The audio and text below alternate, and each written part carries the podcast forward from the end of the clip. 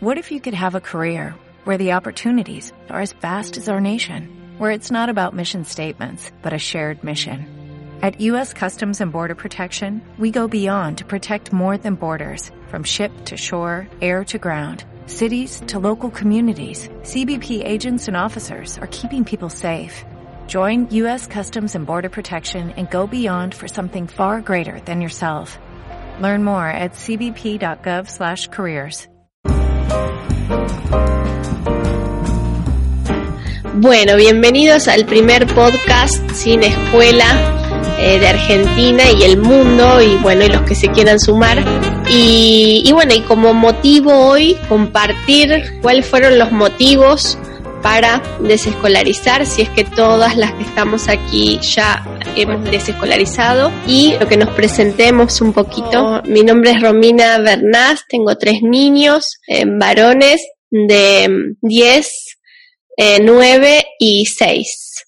Eh, Kimei, el mayor, el del medio Alejo, Inti, el más pequeño. Y bueno, y hemos desescolarizado desde hace eh, cuatro años, cuatro años y medio. Bueno, yo soy María, soy mamá de tres varones también. Juan, que tiene 16, este año pasaba a sexto año de secundaria, o sea que era su último año de secundaria. Este, Teo, que acaba de cumplir 14 esta semana, y Francesco, que tiene 11, que también pasaba a sexto grado de primaria, o sea que en realidad es como un año re crítico para desescolarizar. Porque bueno, este, lo hicimos recién este año. Eh, vos decías cuatro años y pico y yo digo, yo podría contar los días, más o menos 40 días este, de que están escolarizados. Bueno, eso como para presentarme. Bien, buenísimo. Bueno, María. Ah, eh, yo soy de Entre Ríos, ¿sí? Estoy viviendo en Entre Ríos, en San José. También estaría bueno como para ubicarnos un poquitito. María. Nosotros vivimos en Castelar en este momento. Pero, eh, bueno, sí, en este momento estamos acá, pero tenemos como intención de mudarnos. Bien, buenísimo. Bárbaro. Bueno, Celina. Bueno, me presento. Eh, mi nombre es Celina, soy de Mendoza y en este momento eh, estoy en Villa María, Córdoba, y desescolarizamos eh, hace dos años. Eh, tengo tres hijos, Ignacio de 11, eh, Agustina de 8 y Guada de 5. Eh, en ese momento Ignacio y Agustina sí estaban en la escuela y la Guada estaba en un jardín maternal y bueno, eh, eso. y ahora estamos comenzando nuestro tercer año de, de este camino. Buenísimo. Bueno, ahí mm, Julia dice, yo tengo una nena de dos y ya elegimos no escolarizar. Somos de Córdoba, ahora viviendo en Capilla del Monte. Bien, eh, Sofía estaba en Capilla también del Monte. ¿Ustedes se conocen? No. Con, con Sofía, que recién estaba conectada. Julia, no, ¿qué apellido? Ah, bueno, no, no sé, porque eh, la chica que entró y salió recién un par de veces, Sofía, ella en realidad es de Salta, por lo que me dijo, y se ve que se le desconectó internet o algo, porque acaban de llegar a Capilla para pasar la Semana Santa. Así que bueno. Sí, eh, Sofía estaba porque nos pusimos eh, eh, para comunicarnos, porque estábamos las dos en Córdoba. Eh, pero está, ella es de Salta y pasaban el eh, Semana Santa en Capilla del Monte. Pero hay otra chica, Laura, también que, que se iba a conectar, que es de Capilla del Monte, pero ahora se ha ido a vivir a Villa María. Hay muchos de Capilla del Monte. Ah, buenísimo. Sí, sí, sí, hay varios. Bueno, a ver, motivos para desescolarizar. Bueno, voy a empezar. Eh, desde siempre tuve una sensación de que lo mío iba por el lado de la educación, lo mío personal. Eh, y bueno, cuando mm, eh, ah, más o menos en el 2004, 2005 tenía una pareja y, mm, y teníamos unos amigos que tenían eh, familia en Córdoba, justamente. No sé si no era Capilla o por ahí, y que ellos nos contaban que sus amigos llevaban a sus hijos a una escuela diferente. ¿Sí? En una escuela en donde habían plantas, habían animales, habían eh, como, como que era distinta la escuela. Entonces a mí me quedó eso como latiendo, ¿no? Y en una época en donde por ahí no había internet, no había tanta, tanta conexión a internet, era como una idea vaga de que podía existir una escuela diferente. Entonces, bueno, todavía no teníamos hijos y yo dije, bueno, cuando tenga hijos los voy a mandar a una escuela así, diferente, eh, como lo máximo que se me podía llegar a ocurrir en esa época. Eh, bueno, nos fuimos a vivir a Tierra del Fuego, a Ushuaia, bueno, cada uno hizo su vida, no tuvimos hijos juntos, eh, me pongo en pareja y ahí tenemos a nuestro primer hijo, Kimei. Y, mm, y bueno, yo ya estaba, el bebé ya tenía 6, 7 meses y yo daba clases de yoga y de repente eh, a la vuelta de la casa donde alquilamos por primera vez en Ushuaia, veo que salían chicos de una escuela. Y bueno, y cuando empiezo a investigar, veo que no era una escuela normal, que era una escuela diferente, no usaban ni guardapolvo, ni uniforme, eh, todo era muy raro para mí. Entonces, bueno, me puse a investigar y sí, efectivamente eran unas escuelas experimentales que, que eran eh, de la rama alternativa. Entonces, bueno, empecé a investigar y bueno, o casualidad, había un magisterio y empecé a, a estudiar ahí el magisterio y después, bueno, cuando mi hijo tenga los tres años, lo, pensaba eh, llevar a esa escuela. Y bueno, sí, así se dio. Estudié el magisterio, mi hijo tuvo los tres años, el primero, el segundo, y con el tercero no llegué a, inscribirlos porque ya directamente, ya para ese momento ya desescolarizamos. Em, ¿Qué nos hizo desescolarizar? Eh, que em, yo me di cuenta que el diseño de educación alternativa eh, de alguna manera como que me empezó a apretar también como el zapatito de la cenicienta y dije, bueno, no, no, no, tampoco es esto lo que eh, quiero para nosotros como familia, no solo para los chicos, sino para todos como familia, ¿no? Porque eh, ir a la escuela también te implica esos vínculos con, con, bueno, con los maestros, con este, toda una dinámica que, que no era muy orgánica tampoco para nosotros, ¿no? Si bien era una escuela diferente y tenía muchos, muchos permisos y muchas licencias que por ahí otras escuelas no tenían, tenía otras exigencias que nosotros no estábamos dispuestos a, a, sostener mucho tiempo. Entonces, bueno, nos pareció lo más, lo más sincero, lo más genuino eh, desescolarizar y, y, bueno, y hacernos cargo de la, de la educación de los chicos eh, digamos, a remangarnos y decir, bueno, a ver, vamos a hacerlo nosotros, a ver cómo se hace. Así que bueno, ese sería como el motivo de, este, de esta familia. Ahí se la ve a Julia ya. A ver, Julia, ¿querés ver si anda tu micrófono y de paso presentarte? Hola, ¿te escucha? Sí, perfecto. Hola, Julia. Un gusto. Estamos todos. Un gusto. Hola. Hola. ¿Quieren presentarse, chicos? Sí, mi nombre es Julia, Nahuel y Lila. Somos de Capilla y bueno, como les contaba, estamos decidiendo no escolarizar. Por ahora tenemos una nena. Solo ella. Para ahora. Buenísimo. ¿Y qué los motivó a desescolarizar? Y de por sí no nos gusta el sistema tradicional, convencional, y nos informamos mucho y vemos gente que tiene hijos que van a escuela Montessori o Waldorf, y la verdad que a mí me gustaba mucho la Montessori, pero conocí que también hay gente que no va a la escuela y, y, yo soy muy autodidacta y creo que lo para mí lo más importante es no matar eh, las ganas de ella de aprender, que veo que todo el tiempo está eh, jugando y aprendiendo todo el tiempo. Y bueno, y de ahí empezamos a informarnos y decidimos eso. ¿Y tu compañero está de acuerdo, acompaña, decide igual lo mismo? Sí, sí, sin duda. Eh, fue una decisión conjunta en general que mm, arrancó, me parece, hace bastante tiempo cuando empezamos más que nada, qué sé yo, creo que todas esas cosas se dispararon con el parto en casa, que así nació Lila, y mm, ya ahí empezamos a ver como cosas más eh, fuera del sistema. Eh, yo en su momento con, con, esa decisión no estaba, no estaba de acuerdo, pero bueno, nos informamos mucho y demás.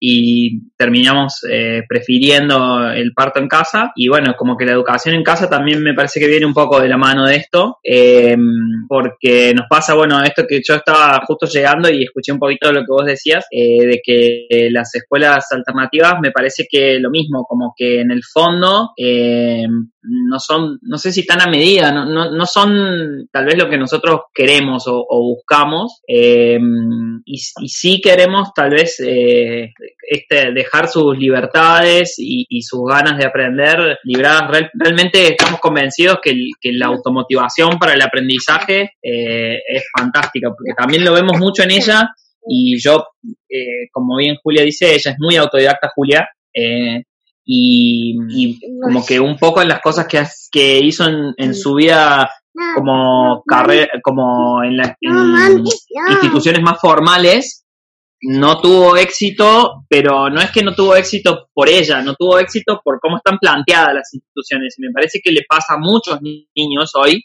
con los colegios en general. y bueno, nada, eh, para esto, para. ¿Para qué estamos hablando? Esto pasa con la compu. y, bueno, nada, me parece que queremos evitar un poco eso y, nada, y, que ella pueda ir haciendo lo que tenga ganas. Y hablando de chicos. Bueno, eso sería un poco la, por lo que los dos tomamos la decisión y vimos mucho, o sea, nos estuvimos eh, asesorando y viendo documentales y demás y la verdad que después de ver los resultados o la gente que habla sobre cómo fueron los resultados y los chicos, me llamó mucho a mí la atención los chicos unschoolers hablando, eh, son como muy profundos en lo que dicen, muy concretos, muy los veo felices también, muy enfocados, motivados. Así que bueno, nada, eso fue lo que nos, nos llevó a, tomar la decisión. Genial, buenísimo. Bueno, gracias chicos. Celi, Celina. Ahí. Eh, bueno, nosotros mm, cuando desescolarizamos, Ignacio estaba en tercer grado eh, y Agustina estaba en sala de cinco. Y bueno, con, con la mayor de conflicto lo estamos con Ignacio desde su sala de cuatro porque bueno, él tiene una personalidad de manifestar lo que no está de acuerdo y en la escuela no te permite manifestar lo que no estás de acuerdo. Entonces era como que chocaba permanentemente con la autoridad, vendría a ser.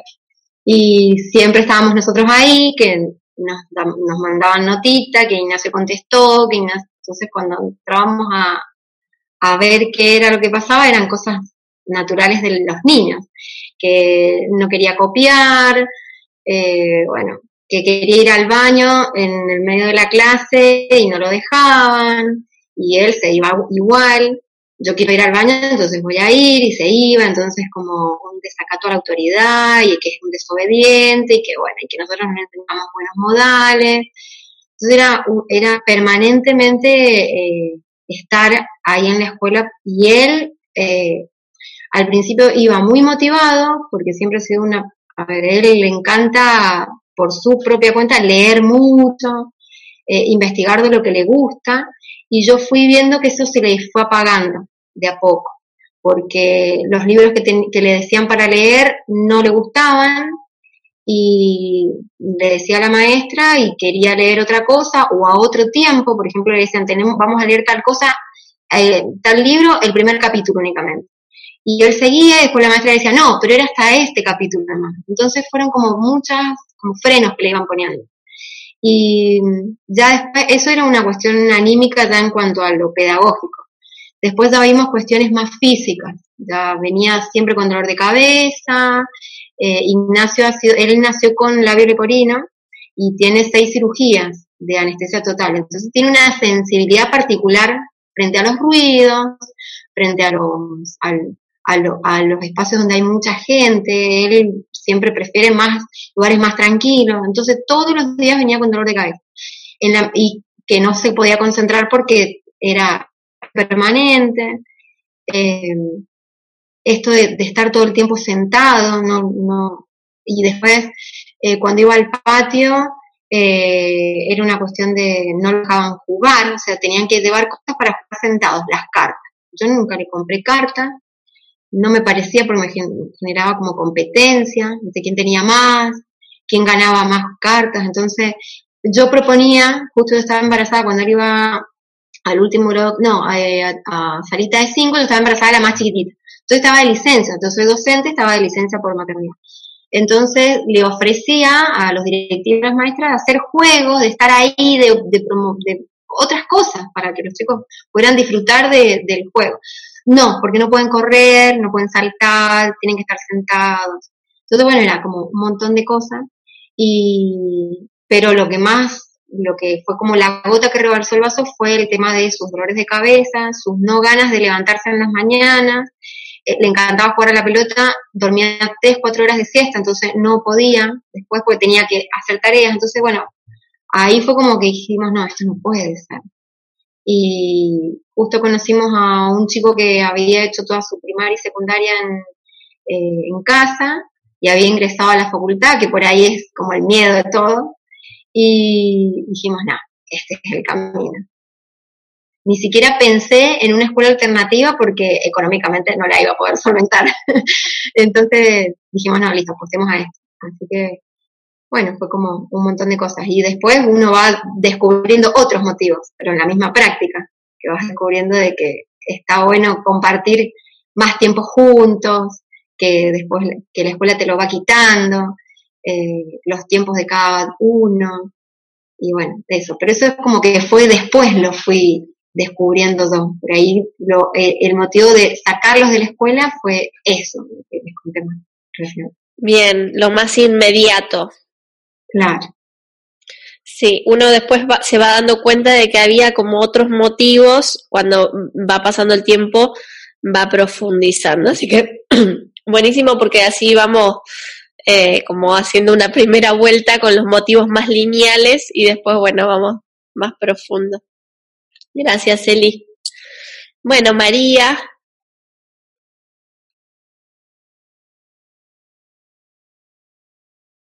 Bueno, eh,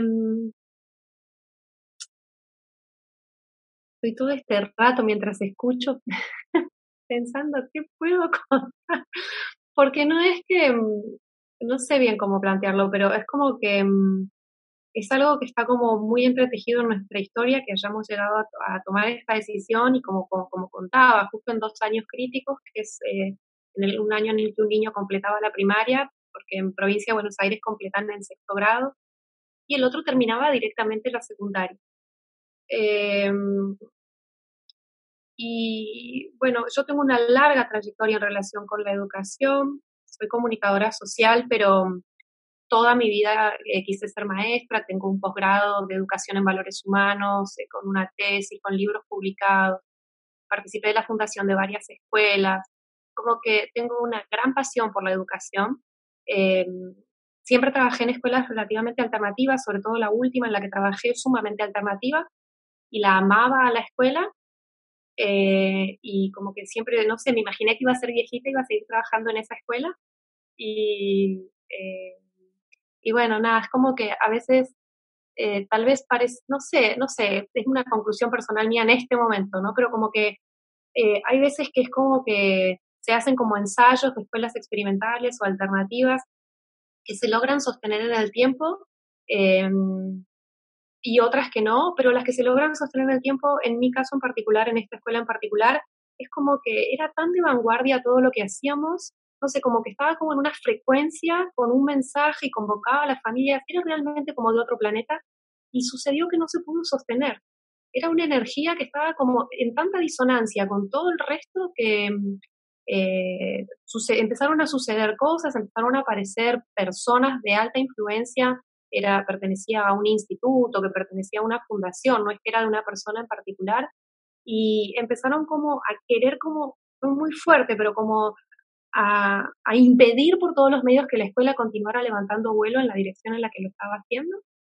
Y, y empezaron como a socavar la energía de las personas que estábamos sosteniendo esa vibración, que éramos nueve mujeres súper afianzadas, con muchísima experiencia todas, innovando un montón, haciendo prácticas realmente espectaculares. era una cosa una comunión con las familias, era impresionante. Y las nueve nos terminamos yendo de la escuela. Es como que hubo como una fuerza que nos empujó para afuera. Y bueno, en ese momento para mí fue una tragedia, porque si yo me imaginaba vieja yendo a la escuela a trabajar, o sea, fue un dolor, un duelo tremendo. ¿En qué año fue? En el, es buena pregunta. Mira, empezó como a, duró como un par de años la caída, ¿viste? Como que en el 2008 empezó como a derrumbarse, que yo ya estaba gestando a nuestro hijo menor y de hecho nuestro hijo menor con esa escuela nunca fue ni para atrás ni para adelante. Este, después en el 2009 ya fue el último año que yo trabajé y en el 2010 es como que se terminó de colapsar se fueron la gran mayoría de las personas y una persona se fue en el 2011. Pero entre el 2008 y el 2011 fue como que colapsó la totalidad de ese grupo inicial que la fundó. Y, y si bien yo conocía un montón de educación libre y me reinteresaba el tema, es como que no terminábamos como de sentir que estábamos listos para eso, como que no se nos terminaba de cruzar que eso era realmente una posibilidad para nosotros en la vida. Y buscamos otras opciones escuelas, porque yo en ese momento no quise seguir mandando a los chicos ahí. Y, y las otras escuelas a las que fuimos fue directamente una pesadilla y, nos dimos cuenta de que en realidad podíamos, o sea que de las opciones que teníamos, esta era la mejor todavía, pese a todo. Y los volvimos a escolarizar ahí eh, algunos años, un par de años tres años. Eh, pero realmente es como que mm, eh, empezamos a sentir el año pasado que, queríamos hacer un cambio radical. En este cambio radical estaba incluido el, mudarnos, por eso dije que estamos en Castelar, pero que nos vamos a mudar. Y, dentro de este mudarnos estaba también la búsqueda de poder ofrecerles a los chicos opciones. Nos han pasado cosas eh, difíciles a nivel seguridad con los chicos. Vivimos en el conurbano bonaerense, vivimos en un lindo lugar, pero eh, no, no, realmente nuestros hijos no pueden salir a jugar a la vereda, o sea, los más grandes ya pueden salir, pero sabiendo que es posible que les pidan el celular y bueno, como toda esta conversación, ¿no? Que hay que tener con los chicos. Eh, es bastante duro tener adolescentes y, y tener que entrenarlos para que puedan crecer en un contexto social así. Así que bueno, parte de nuestro deseo de mudarnos pasa porque ellos puedan tener eh, una libertad para seguir creciendo y saliendo de casa, siendo adolescentes que lo necesitan. Y bueno, y dijimos, bueno, eh, por nuestras tareas laborales, por las tareas de mi marido, todos nos queremos mudar a España, tenemos la ciudadanía y todo. Entonces dijimos, bueno, en España, si los mandamos a la escuela, empieza en septiembre las clases. No los mandemos, no los mandemos más. ya está después vemos. Y de paso tenemos una experiencia de educación libre, que yo requería, pero es como que, bueno, es algo que como se tiene como que estar, eh, no toda la familia de acuerdo. Y los mismos adolescentes, sobre todo el que estaba pasando a sexto año, dijo, yo estoy re de acuerdo, me encanta la idea, eh, bueno, buenísimo. El, el, que pasaba tercer año de la secundaria estaba absolutamente de acuerdo y el chiquitito poco más hace una, no sé, invita a todo el pueblo a una fiesta. cumpleaños y dice, yo no voy a la escuela, yo no, vení que preguntarle a mi mamá, porque los, los, los no le creen. Mamá, no es cierto que yo no, no voy a la escuela, es cierto, no vas a la escuela. ¿Vieron? Y los, chicos le dicen, ¡Ah! qué suertudo, no lo pueden creer. Bueno, y en definitiva es como que mm, es muy fuerte, ¿no? Como para mí, como eh, teniendo una pasión tan grande por la educación y habiendo amado tanto una escuela en particular, tomar la decisión de que, de que ellos puedan eh, hacer una educación sin escuela. Y estoy descubriendo los motivos profundos. Este, me causa mucho placer verlos tan relajados. Me causa mucho placer que en mi casa estaba llena de música, mi marido es músico, y la casa estaba llena de instrumentos, pero no de música, de instrumentos musicales de clarinete, saxofón, de piano, guitarra, violonchelo, flauta traversa, eh, eh, instrumento que había, batería, bueno. Y, y, ahora los chicos están tocando muchísimo los instrumentos y de hecho están yendo a algunas clases de algunas cosas, principalmente quieren ir a, clases de música. Que el año pasado yo había tratado que fueran al conservatorio y es el mismo horror que el, peor eh, horror de la, de la escuela dogmática y autoritaria es el conservatorio y no, no soportaron ni dos veces. Y ya salían de estar nueve horas en una escuela para tener que meterse tres más y no prosperó. Y me daba mucho dolor que algo tan importante en nuestra cultura familiar como la música no pudiera prosperar, porque la escuela los estaba dejando liquidados y porque lo que el conservatorio ofrecía era lo mismo.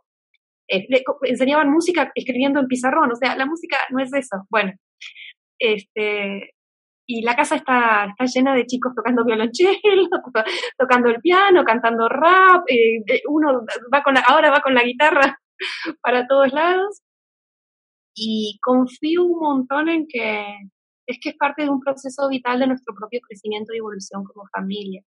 Pero la verdad es que no sé bien, no sé si quiero que rindan, si no queremos que rindan, no sé si nos vamos a mudar o si no nos vamos a mudar nada y vamos a seguir acá y es como todo como un ir descubriendo día a día. Y somos muy nuevos, o sea, si bien yo sé muchísimo de educación, esto para mí, y aparte que una cosa es saber de educación y otra cosa es ser mamá.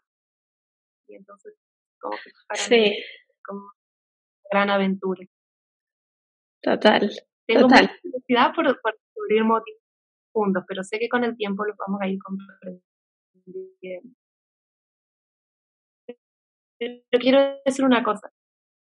Me encanta, aunque para que puedan terminar teniendo un título, siendo que avanzaron ya tanto en la escuela, en el sistema formal, eh, me encanta como madre y me siento orgullosa de haberles ofrecido una experiencia alternativa en donde ellos pueden ejercer con mayor libertad su auténtico deseo. Y eso me da mucha satisfacción. Wow, qué lindo. Sí, sí, es como un placer así muy inexplicable. Yo también lo siento. Eh, estar viéndolos a ellos, a ellos crecer. Por ejemplo, hoy tengo una imagen de eh, mi suegro arregla lavarropas y hace máquinas y hace electromecánico, es él. Y, y, bueno, y se había roto el lavarropas y, y era como para sacar una foto porque era el abuelo, el papá, el mayor y el del medio en filita así, mirando cómo se arreglaba el lavarropas. Y yo, esos son pequeños momentos así que, wow, vos decís, este, ahí está el aprendizaje y, y, y con esos vínculos en el medio, ¿no? Del, papá, el abuelo. Eh, entonces, eh, creo que la, la escuela también como una motivación eh, mía profunda era que la escuela también eh, quitaba ese tiempo de vínculos con, con los abuelos, con, con el papá, con la mamá, en donde es tan importante esa primera etapa de conocernos, inclusive de tomarse el tiempo para eh, hacer su cama, ordenar su ropa.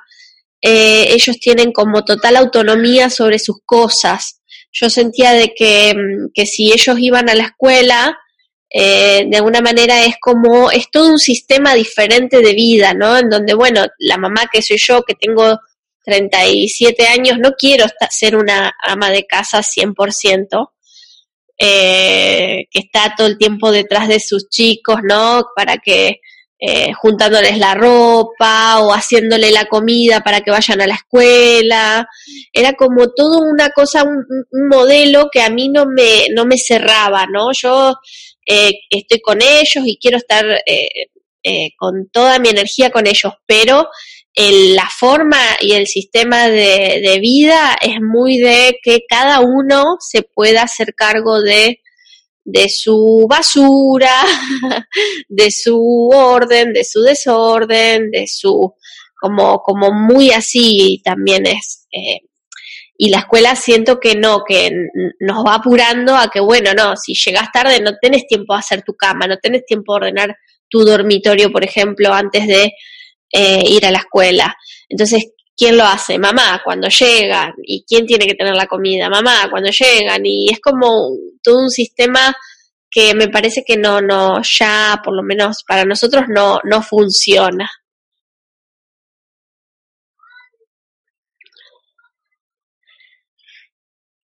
Bueno, ¿alguien más?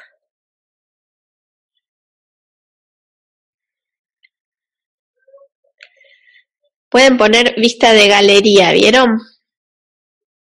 No sé si tienen la posibilidad. Bueno. Bueno, ¿algún otro motivo así profundo que se les haya venido?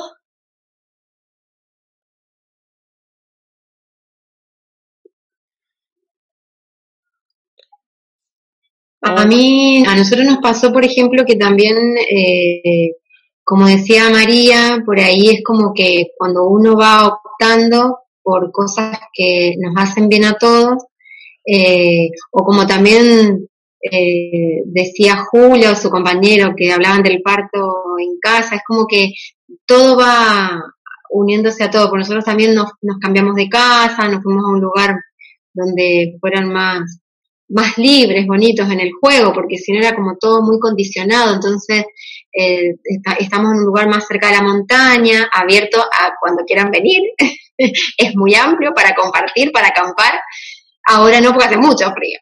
Eh, pero bueno, eh, está bueno que, que, las decisiones siempre van acompañadas de otras decisiones, no solamente eh, sacarlos de la escuela, porque los saco de la escuela y ¿qué les ofrezco en ese tiempo?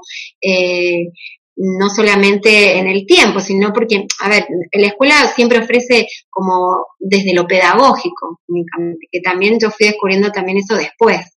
Uno viene chipeado que si no aprendes cosas de contenido, eh, no estás aprendiendo.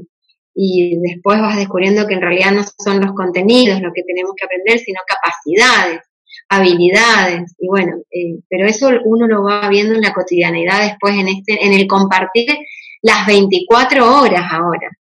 Así que bueno, eso es como sumando motivos, así como vos también decías, Ro, del tema de, de cómo uno va empezando a valorar otras cosas, el vínculo, los detalles. Antes estábamos atrás de la tarea todo el día, de lo que teníamos que investigar, que escuela decía, no lo que vos te interesa, sino lo que la, la te decía, y de ese modo. Yo me acuerdo en una situación particular fue que eh, Ignacio creo que estaba en segundo o en tercero, que veían el circuito productivo. Y la, maestra les, les dio el circuito productivo de la uva y al vino por nuestra provincia y el Nacho fue y llevó un montón de otros circuitos productivos que yo tenía en imágenes y le dijo, no, de tu mamá que vamos a estudiar solamente este, que si necesitamos otras cosas que yo me encargo de pedírselas. Pobre, ¿viste? Era como, y tú, y aparte que el, el mendocino de por sí sabemos cómo es el circuito productivo de la uva, entonces ¿por qué no otra cosa? Entonces, bueno, es, es como que uno va, va, va viendo esas cosas después también y, y, ellos mismos también te lo dicen.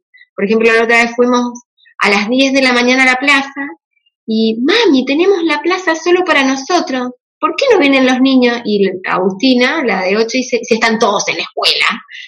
Entonces, como que ellos van viendo de que pueden disfrutar de un montón de otras cosas. Que, que por ejemplo, bueno, ahora nosotros estamos en Villa María y hay muchos chicos escolarizados, y dicen, nosotros venimos acá, estamos en un lugar donde hay caballos, venimos a andar en caballos solamente sábados y domingos y feriados.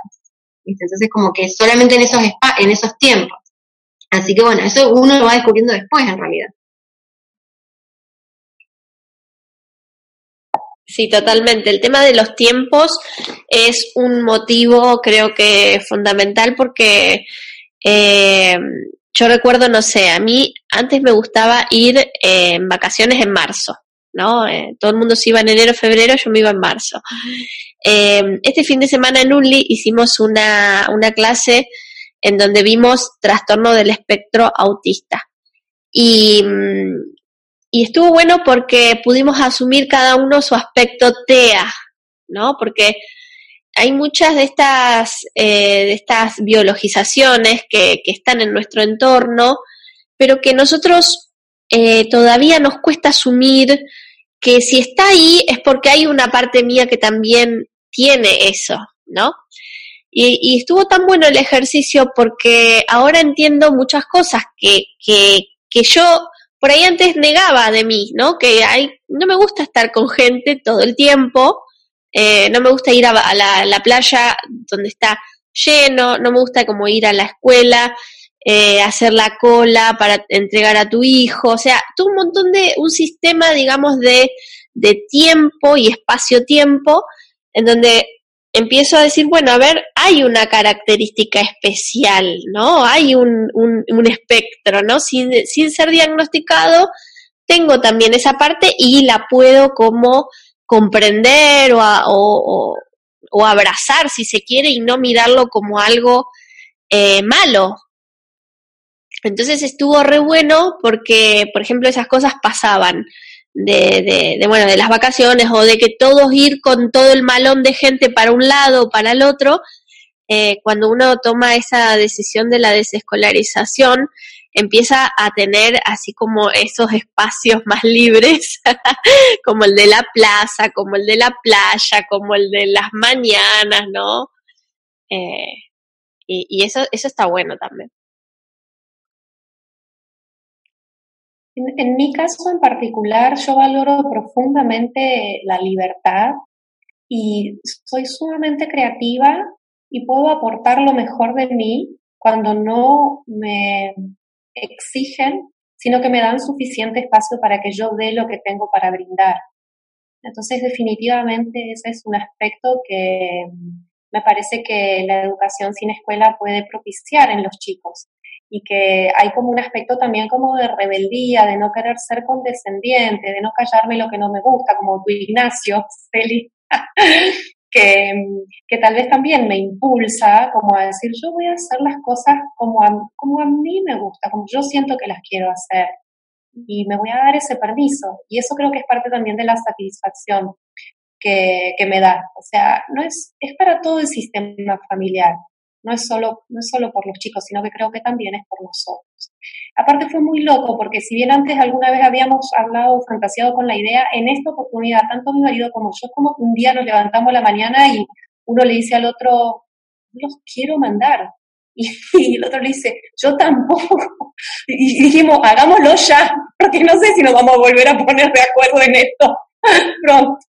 Así que, como que los dos, ¿no? Como que somos los dos como real alternativos en tantas cosas que yo creo que, que, también es una manera de dar a nuestros hijos esa cultura familiar eh, y esos valores que para nosotros son tan importantes.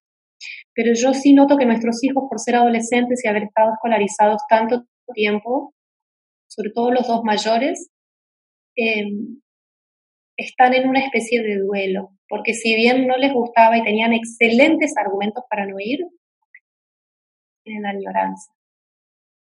Y es como que hay que acompañar también eso. Y resulta que yo dije, bueno, que mi casa sea la sede social de la escuela. Pero los chicos que van a la escuela no tienen tiempo de venir a casa.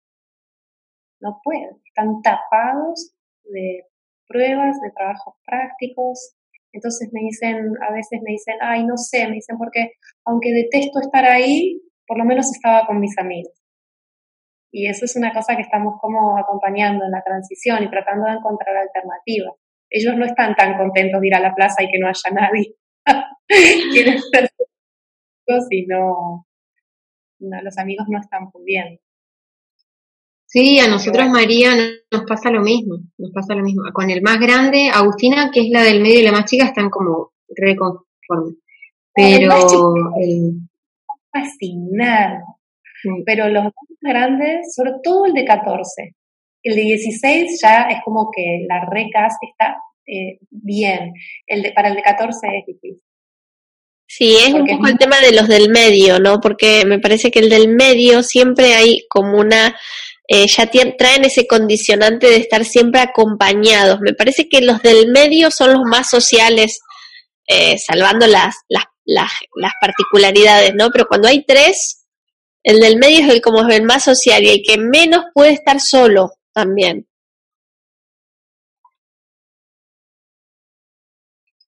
No sé, en mi caso, eh, la del medio es la que menos problema tiene de ir a, de, o sea, no me, no me dice nada de la, de amistad y todo porque lo ha, es como que tienes las herramientas para hacerlo por su cuenta, no, no, no requiere de la escuela. El más grande, el Nacho, es como que me parece que es una cuestión de ya de acostumbramiento, que nos ha costado como un tiempo de desintoxicación, le digo ya, porque lamentablemente se acostumbró a que sus amigos únicamente eran los de la escuela y que en realidad uno le hace ver, pero bueno, uno como adulto lo ve, ellos no de que qué tipo de amistad es, están, ni siquiera se hablan, ni siquiera se conocen, los gustos y todo, porque están todos copiando o en, otra, y en los espacios donde podían vincular, que eran en los recreos, tampoco vinculados, estaban atrás de las cartas, pero bueno, uno lo ve, por ahí ello es estar con el otro únicamente. Y con la más chiquitita me pasa que como estaría este año en sala de cinco, y yo soy maestra jardinera y siempre han tenido ese contacto con jardines, Eh, este año yo renuncié al cargo por, por lo mismo que decía recién que una, una decisión va trayendo a otra. Eh, me sentía cómplice de un sistema mm, corrupto, y también en el jardín, que por ahí en el jardín que se tendría que prevalecer más el juego, no es así. Y, y bueno, y, y, todos tuvieron esa experiencia de jardín, porque yo defiendo el nivel inicial, me encanta, pero bueno, lamentablemente no, no, no se hace como debería ser el jardín. Eh, y entonces, como la más chiquita quería, quería ir a Sarita de 5, y fui a averiguar, no quería entrar en el proceso de desescolarización otra vez, porque ya lo pasé con los dos más grandes. Si yo la ingresaba al jardín, después el año que viene en primero tenía que volver a hacer todo otra vez. Y dije, no, bueno, veamos otra opción. Fui a unos maternales que conocía, que me habían recomendado, y, pero son hasta tres años, y ella tenía cinco, y bueno. Entonces dije, en vez de que yo la lleve a un jardín, hagamos en algún punto, entre comillas, el jardín en casa. Entonces me empecé a contactar con gente de los barrios aledaños que tuvieran niños entre 3 y 6 años, que mi casa fuera el punto de encuentro. Y entonces lo armamos así, dos veces por semana. Entonces ella está como contenta que eso que demandaba lo tiene en casa, porque es más, a los más grandes les digo, este, estos horarios, estos días son para la guada. Mm, sus amigos no vienen, porque es como que le sacan todos los espacios, porque mi casa está como armada con espacios de juego y todo. Entonces como que los más grandes invaden. Y quiero que bonita, porque es como que ella se adapta a los tiempos y los espacios de los más grandes. Y como que quiero prevalecer que ella también tenga su tiempo y su espacio. Así que fue como una solución en algún punto. Buenísimo. está muy bueno eso, ¿no? De ver que cada uno también tiene sus, eh, sus necesidades y sus tiempos y cada uno de los niños es eh, diferente también en ese sentido. Está bueno. Celina, gracias por recordarlo porque a veces se, se, se pasa eso. ¿Sí? Yo quería decir algo tal vez eh, como proponer los temas para el próximo, como para irnos preparando. Bueno, ¿qué tema se te ocurre como para el próximo? Ay, no, no sé. no lo pensé. Bueno, no sé. no sé, como paso a paso, como bueno, primero la motivación, después pueden ser, no sé, los desafíos que hemos tenido, eh, o que van o que tienen o van a tener los papás que quieran desescolarizar, no sé, ¿qué les parece? Sí, y me parece interesante que hablemos también sobre las fantasías y los miedos. Me sorprendió que me pasara a mí. Me agarró toda una sombra de un deseo de ser una niña buena y obediente cuando la inspectora nos empezó a llamar no podía dormir, estaba desvelada. Y digo, ¿pero qué me pasa? A ver, estoy como una nena. Y digo, claro, ¿cómo me agarró como vida? Súper interesante, ¿no? Como todo lo que se nos pone en juego al tomar una decisión como esta. Un mundo de fantasías que no sabía que estaba llevando conmigo. Total. ¿No? Y creo que a muchos pasa, porque lo hemos comentado en el grupo, surge un montón o de sentirnos perseguidos, no sé, pero hay un montón de cosas, ¿no? De, y también como, como la escuela como que a veces toma actitud re buena y a veces es como que realmente se pone en un lugar que no le corresponde, que, no sé, me parece un tema interesante ese también. Está buenísimo, está buenísimo. Entonces eh, puede ser eh, miedos, fantasías y desafíos de la desescolarización. ¿Puede ser? Sí, desescolarización o no escolarización, porque en el caso de Julia nunca va a sacarla porque nunca va a ingresar. Bien. así que no escolarizarla. Bueno, ahí después vemos bien el título em, y estaría bueno que dentro de este cada una cuente su primera vez.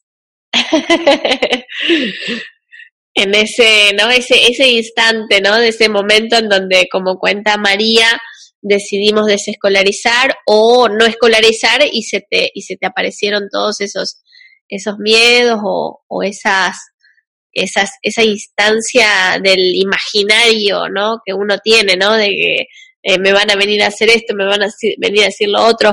Yo les doy un adelantito. sentí que me egresé del sistema, o sea, igual que la gente que siente que le tiran este harina, papel picado y todo, bueno, yo ese día cuando fui a, a decir que no llevaba más los chicos a la escuela, sentí eso y era como ganas de decírselo al mundo entero, como cuando estás enamorada. bueno chicos, eh, nos vemos en el próximo eh, podcast y bueno, muchas gracias por estar ahí. Les mando un abrazo grande. Hasta luego. Qué lindo que nos hayamos encontrado. Gracias.